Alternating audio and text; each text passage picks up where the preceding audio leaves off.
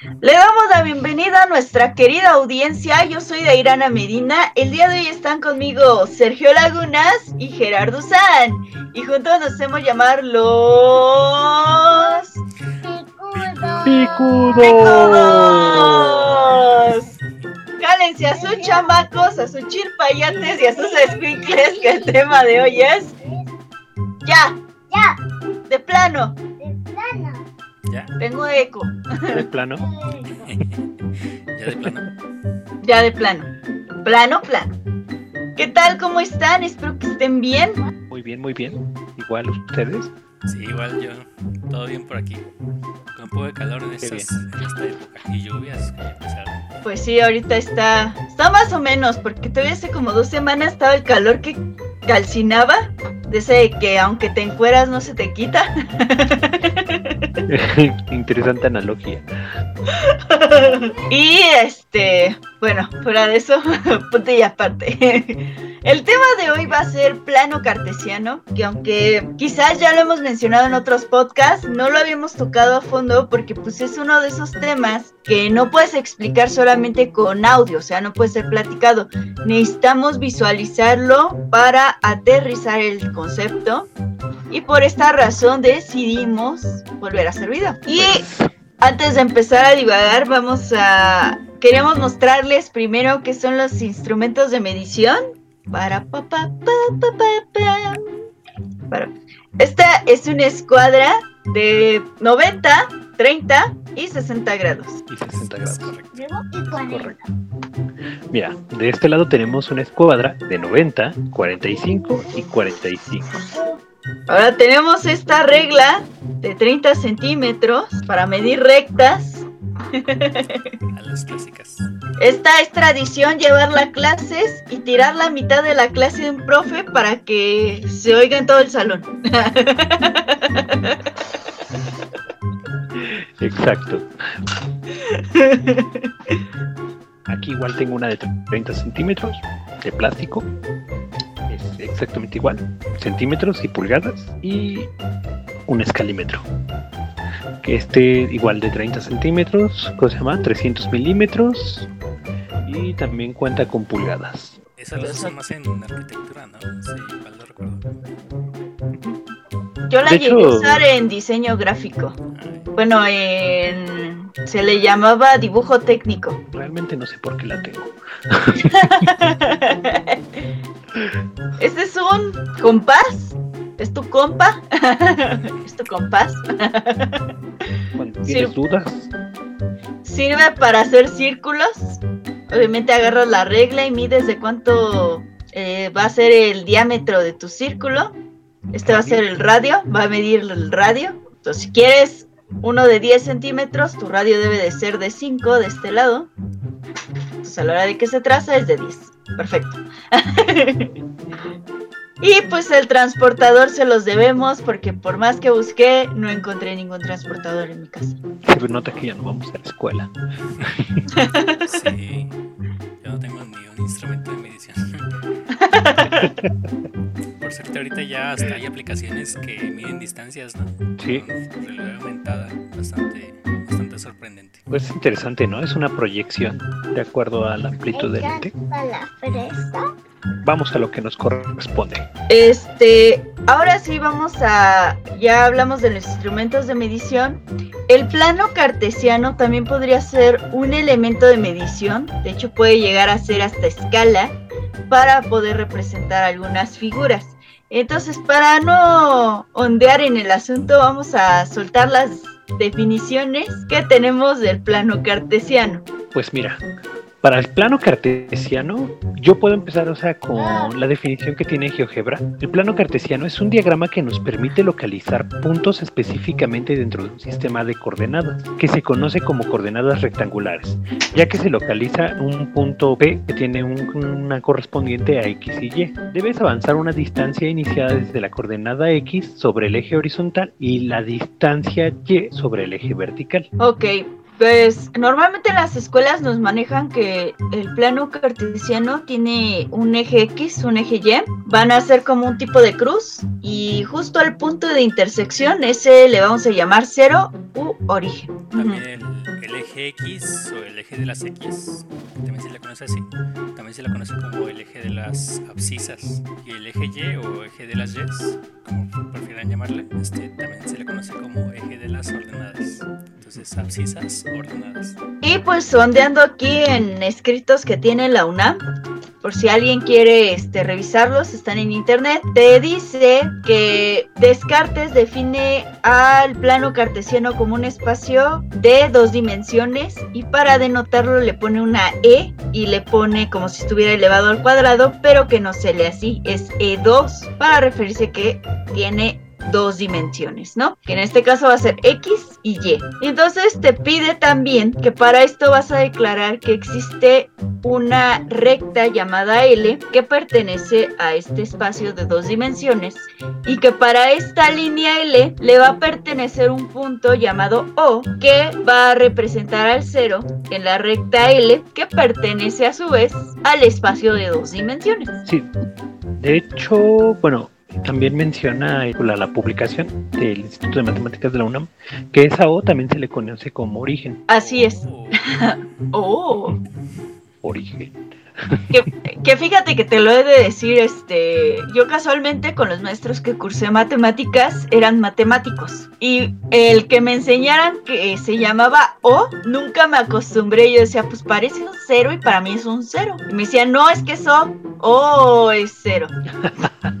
Fíjate que en mi caso en la escuela siempre me tocó, o sea, siempre me decían que era el origen. Entonces, siempre que alguien me menciona, o sea, está en el origen, te trasladas directamente, o sea, que está en la ubicación cero, ¿no? Mm, Directamente se vuelve interpretativo, o sea, interpretas una cosa con otra. Ya sabes que el origen siempre va a estar en cero si no hay alguna otra relación. En dado caso que te digan que se traslada el origen de un punto a otro, digamos que te digan el vamos a trasladar el origen a 1,1 en ese caso o sea, se trata pero por lo general o sea por entendimiento siempre dicen el origen. Está en cero porque pues es donde parte para todos lados no puedes interpretar cualquiera de los cuatro puntos del plano cartesiano. Bueno, agarrando esto del, del artículo que tiene la UNAM, de la parte de matemáticas, también te dice que si tú la ves de alguna manera, se puede traspasar a que la recta numérica fueron nuestros primeros inicios de cómo se representa un plano cartesiano.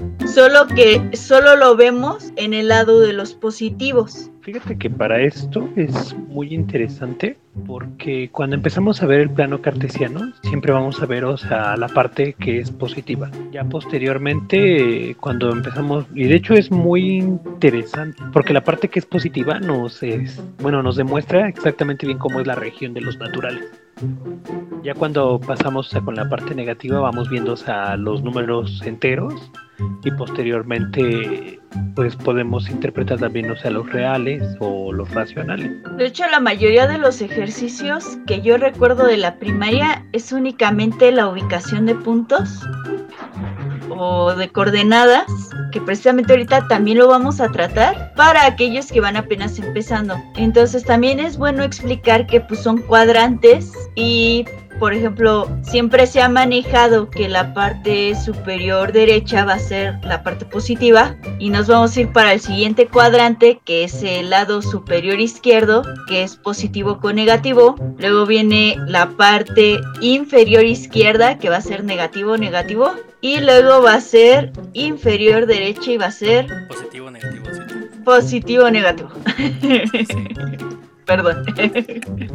De hecho, este, se les conoce como cuadrantes 1, 2, 3 y 4, justo en el orden que dijiste. Ujú. Los mencionamos precisamente así para que se los vayan memorizando. ¿Te parece si lo mostramos con el plano? si quieres ver la parte visual, te invitamos a visitar nuestro canal en YouTube, Los Picudos Matemáticos. Este, vamos a utilizar para esta ocasión GeoGebra. GeoGebra hay que recordar que es un software gratuito que puede ser descargado este, tiene licencia libre en este momento para estudiantes y para profesores. Y también hay una comunidad que sirve para retroalimentar a todos los usuarios de GeoGebra. Es decir, tú puedes buscar tutoriales, puedes buscar consultas, este, incluso puedes crear librerías para ayudar a otros usuarios de GeoGebra para que puedan crear más cosas con esta herramienta matemática. Hablando de instrumentos.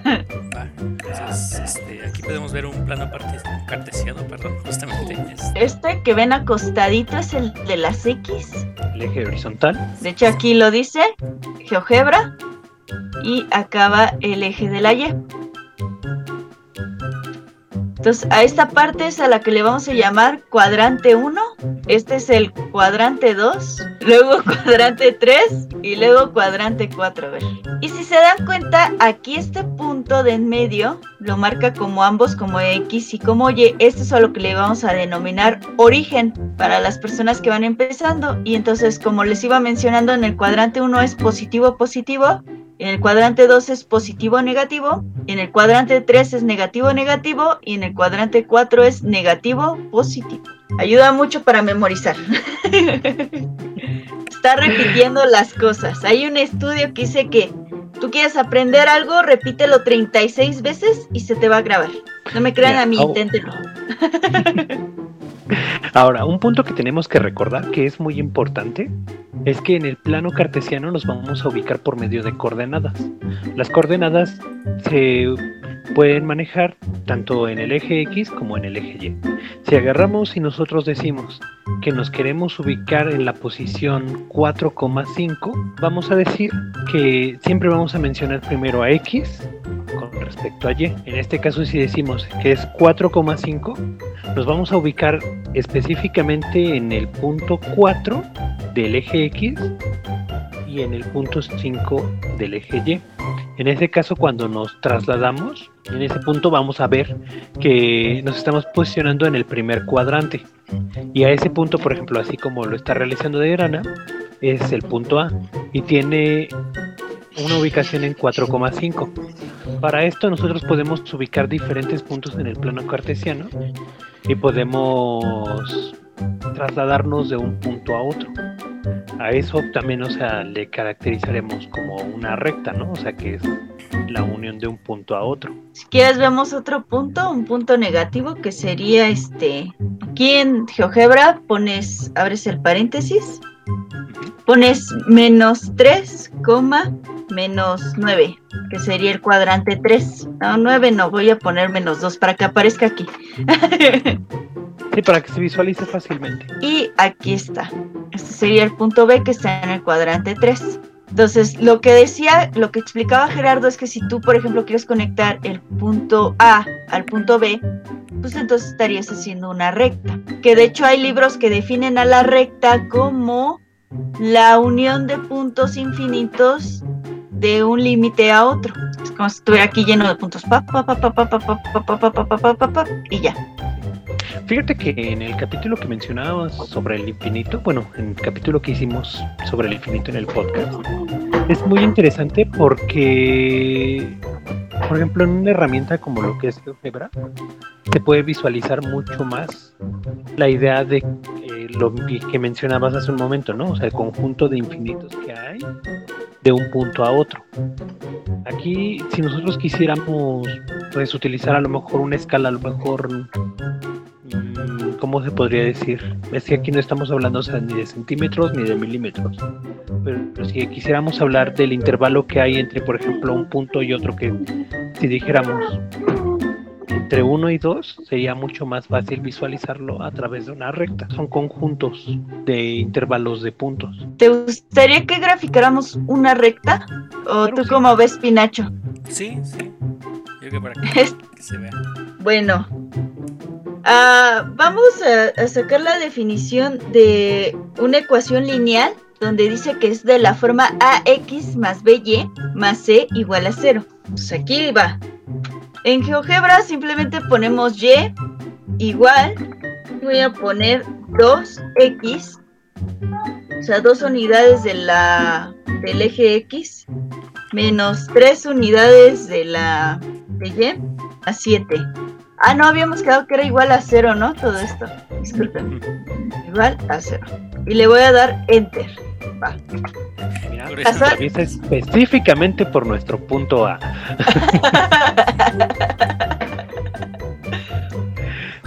Todo fue planeado. Tan tan. Magia.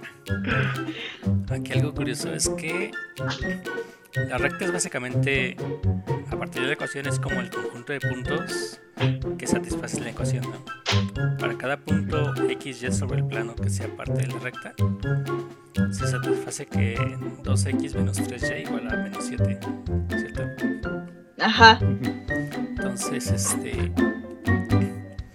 Por ejemplo, aquí el punto A ya sabemos que es 4,5, ¿no? Porque lo tenemos ahí arriba. Entonces, si hacemos los cálculos, es 2x, que es 2 por 4, que es 8, ¿no? 8 menos 3 por 5, 15. Entonces, 8 menos 15 es menos 7, justamente. Así para, para cada punto que se nos ocurra, siempre se va a cumplir.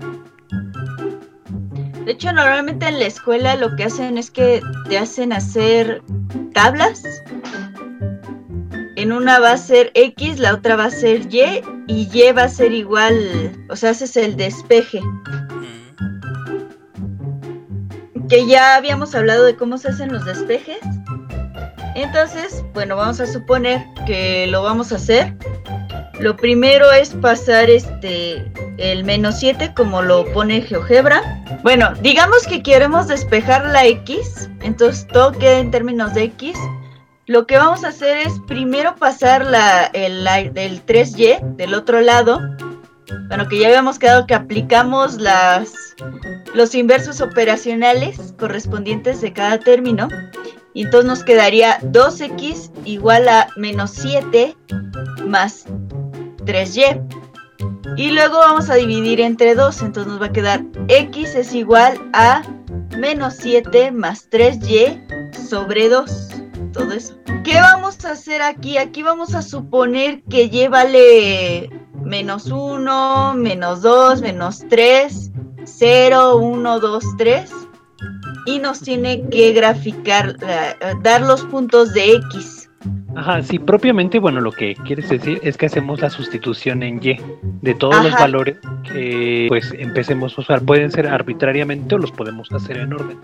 El valor de X corresponderá a los valores de Y, en este caso. Así es.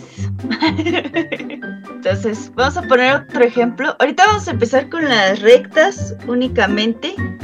Después vamos a ir avanzando con las parábolas. 3x menos 4y. De hecho, se me hace curioso que GeoGebra me trazara la x, ¿viste? Sí, tal vez se estaba trazando y igual a 3x. No, pero ni eso. 3x. Ah, ahí está. Luego le pongo menos 4. Y como le digo que es y, pues ya dice, ah, no, ya, no sé qué me estás pidiendo. Me espero a que termines de escribir. Ya di enter. Ah, falta igual a 0. Ah, Simón. Para que te haga la función. A ver, va. Va otra vez. 3x menos 4y.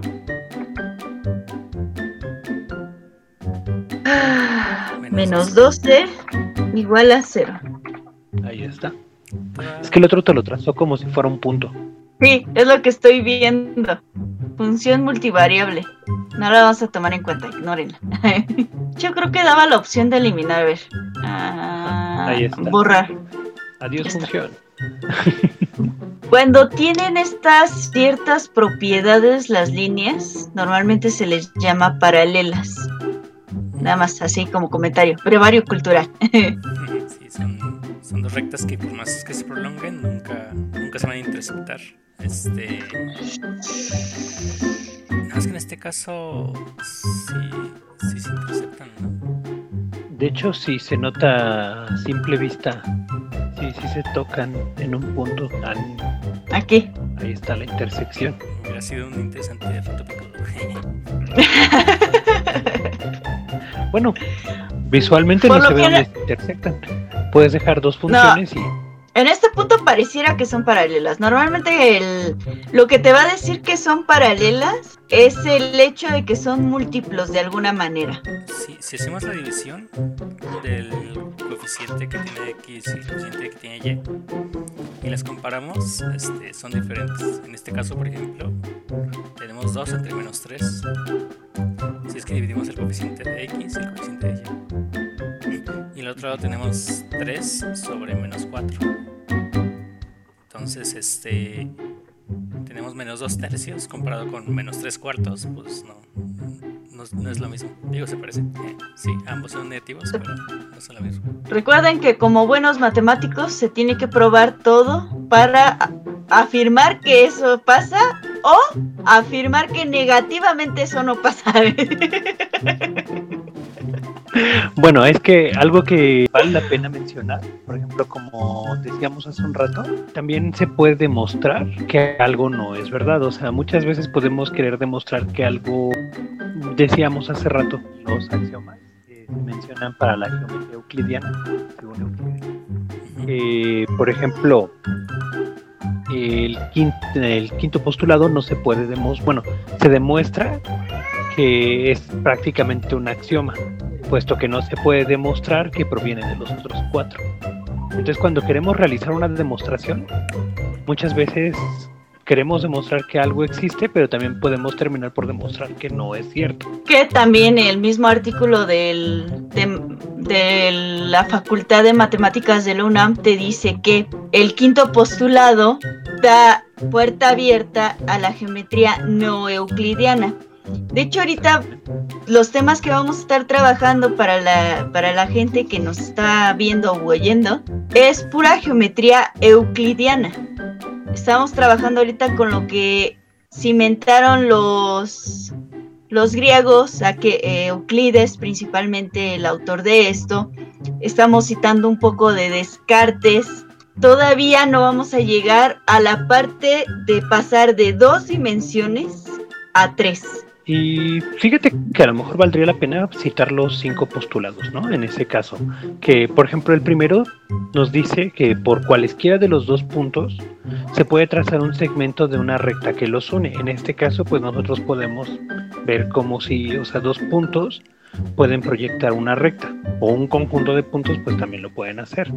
El segundo dice, dados los puntos y una distancia se puede trazar el círculo del centro y el punto sería el radio de la distancia. En el tercero menciona que un segmento de una recta se puede extender en ambas direcciones indefinidamente. Esto pues lo podemos ver en este caso, o sea, cualquiera de las dos rectas se extienden al infinito tanto a la izquierda como a la derecha, podría ser arriba, abajo, sobre el eje X o sobre el eje Y. Aquí no hay distinción, ¿no? El número 4 nos dice que todos los ángulos rectos son iguales. En este caso, pues hablamos cuando son ángulos de 90 grados, como por ejemplo, nos damos cuenta que el eje X y el eje Y se encuentran perpendicularmente en un ángulo de 90 grados y todas las rectas que se expresen en ese punto van a ser del mismo, van a tener el mismo ángulo de 90 grados. Ya sea que nos traslademos en el eje X en 1, 2, 3, nos damos cuenta que, por ejemplo, en GeoGebra se trazan diferentes rectas del eje Y sobre el eje X y también efectivamente tenemos que todos son ángulos rectos.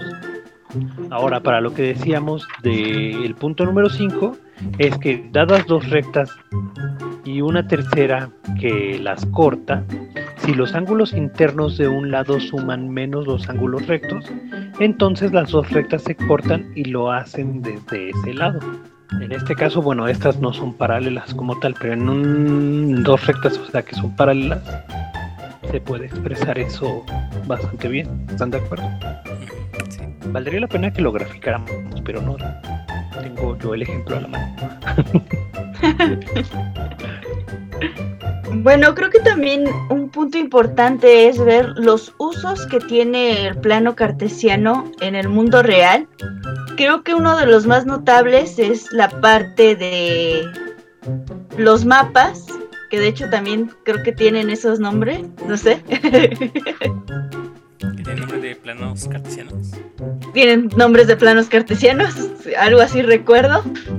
Mapas cartesianos creo que les llamaban. Mm, sí. Nada más que vienen con una ligera variación de medición, precisamente porque la Tierra es un geoide y el mapa es plano. Entonces, a- agarra esta proyección cónica a, a plano y genera errores principalmente en las partes que estaban aquí, chiquitas. Bueno, no sé cómo decirlo. Estrechas. Por ejemplo, o sea, en los mapas que mencionas, generalmente tiene la división, o sea, de los 15 grados, es donde se hace la proyección, o sea, de los puntos al plano cartesiano. Puesto que, pues, si vemos que el planeta, pues, es una estructura, bueno, si lo vemos en la forma convencional, pues es una estructura esférica, ¿no?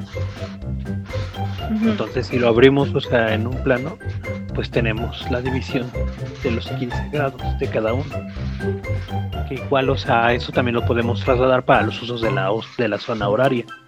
Y también Ujú. donde se ubica, por ejemplo, en el caso de si tienes un punto de salida a otro punto, o sea, ¿cómo se llama? De llegada. Y la distancia se mide con respecto a la posición que se encuentra en uno. Era como mencionabas hace rato, en los mapas pues nos colocamos eh, de la misma manera en coordenadas. Obviamente pues se tiene que hacer una proyección de uno a otro. También otro de los usos que llegan a tener los planos cartesianos, especialmente para la designación de coordenadas cartográficas, eh, ya no son muy comunes porque ahora el Google Maps nos ayuda y nos soluciona muchos problemas, pero por ejemplo cuando los ayuntamientos necesitaban un mapeo de cómo están los prediales y todo eso, utilizaban planos cartesianos más o menos para ubicar las casas, las calles, las colonias, lo que, se- lo que se le denominaba antes un mapeo de la zona. Entonces, si te vas, por ejemplo, ves los mapas, los crucigramas de... Los crucigramas, los...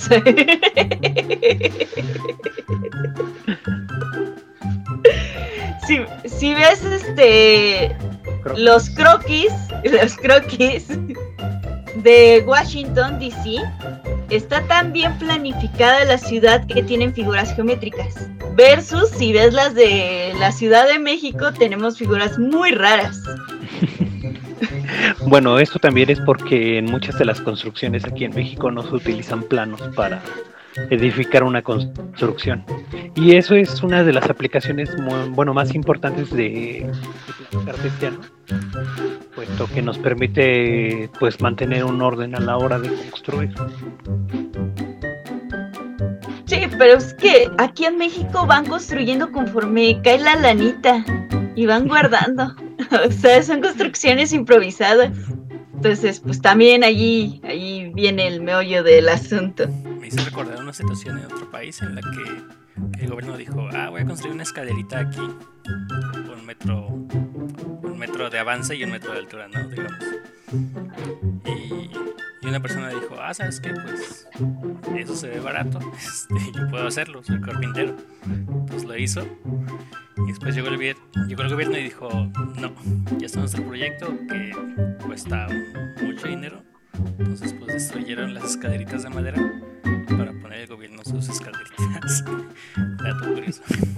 Tengo el dato de una escalera que está en un templo sagrado allá en Israel, que está prohibido tocarla. Es una escalera de madera puesta. Por cuestiones religiosas y de superstición no se puede mover nada de ese templo, incluyendo esa escalera de madera.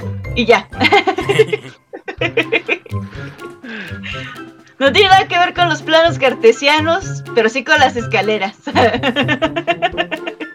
bueno, pues voy a dejar de compartir la pantalla. No sé si quieran hacer un ejemplo antes de que la termine de cerrar.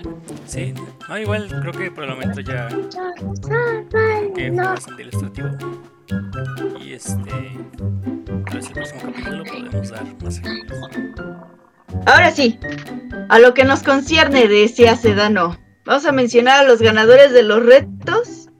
Fíjense que estuve contemplando también a la gente que todavía este contestó el crucigebra porque nosotros normalmente grabamos los viernes, o sea, es la verdad, nosotros grabamos los viernes, lo publicamos hasta el lunes porque pues hasta ese día nos da para poderlo editar y subirlo con calma y sin fallarles a ustedes. Y todavía nos siguió gente contestando al punto de que pues el lunes se quedaron así como de, oye, pues si yo contesté. Entonces vamos a mencionar este, sorry. vamos a mencionar a las personas que todavía contestaron el crucigebra bien. Entre ellos está Emilio Rodríguez, Omar Emanuel Cepeda Guarda, Amador Moral Ordóñez, Sofía Cervantes, Emilio Rodríguez, Jesse Olivares, Carmen Martínez Rodríguez, Vizcaya Jesús y Oscar RG.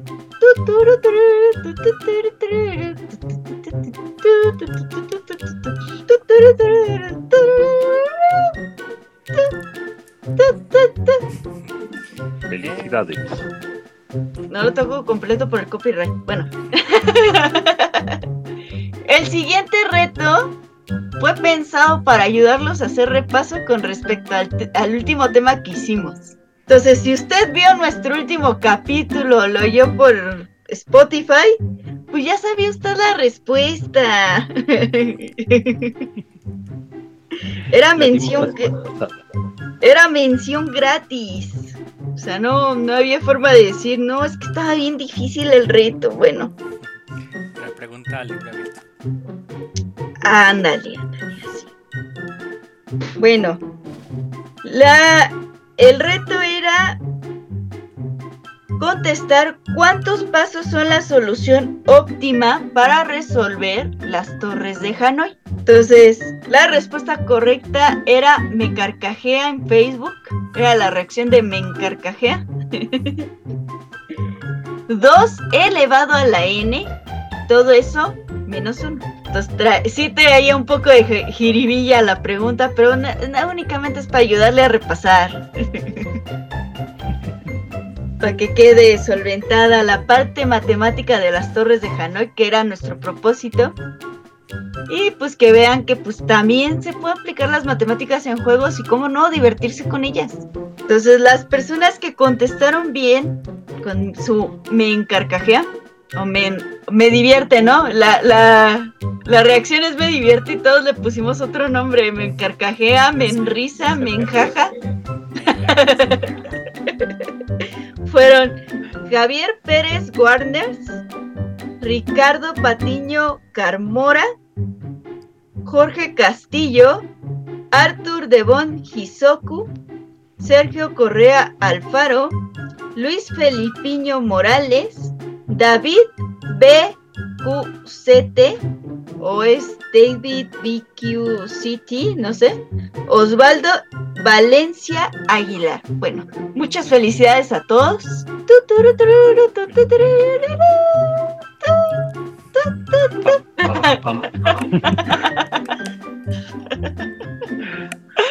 Recuerden, nuestros retos normalmente están pensados para chavitos de primaria, de secundaria o gente que simplemente quiere mejorar su habilidad matemática. Cualquier sugerencia para que mejoremos nuestro material es bien recibido siempre y cuando sean críticas constructivas, siempre lo hemos dicho y siempre lo vamos a decir.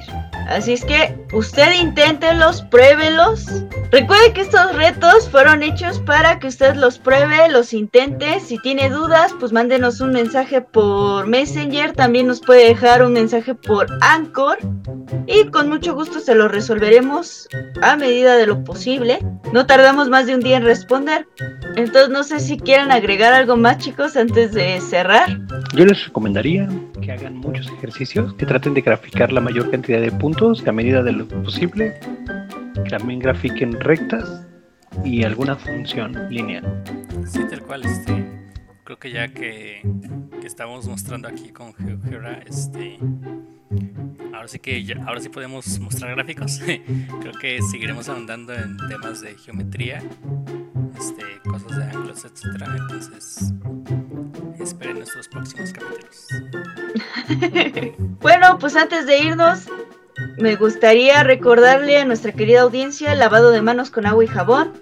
En caso de no contar con ello, uso de gel antibacterial 70% de alcohol. Si tiene que salir a lugares con, con muchas aglomeraciones, el uso de cubrebocas. Y a manera de lo posible, pues quédese en casa, por favor. Quédense en casa. Y ahorita con temporadas de calor, pues tome mucha agua, por favor, porque pues vienen otros problemas debido a la calícula, le llaman. Pues ya se acerca el verano. Y es un verano sin Vicky.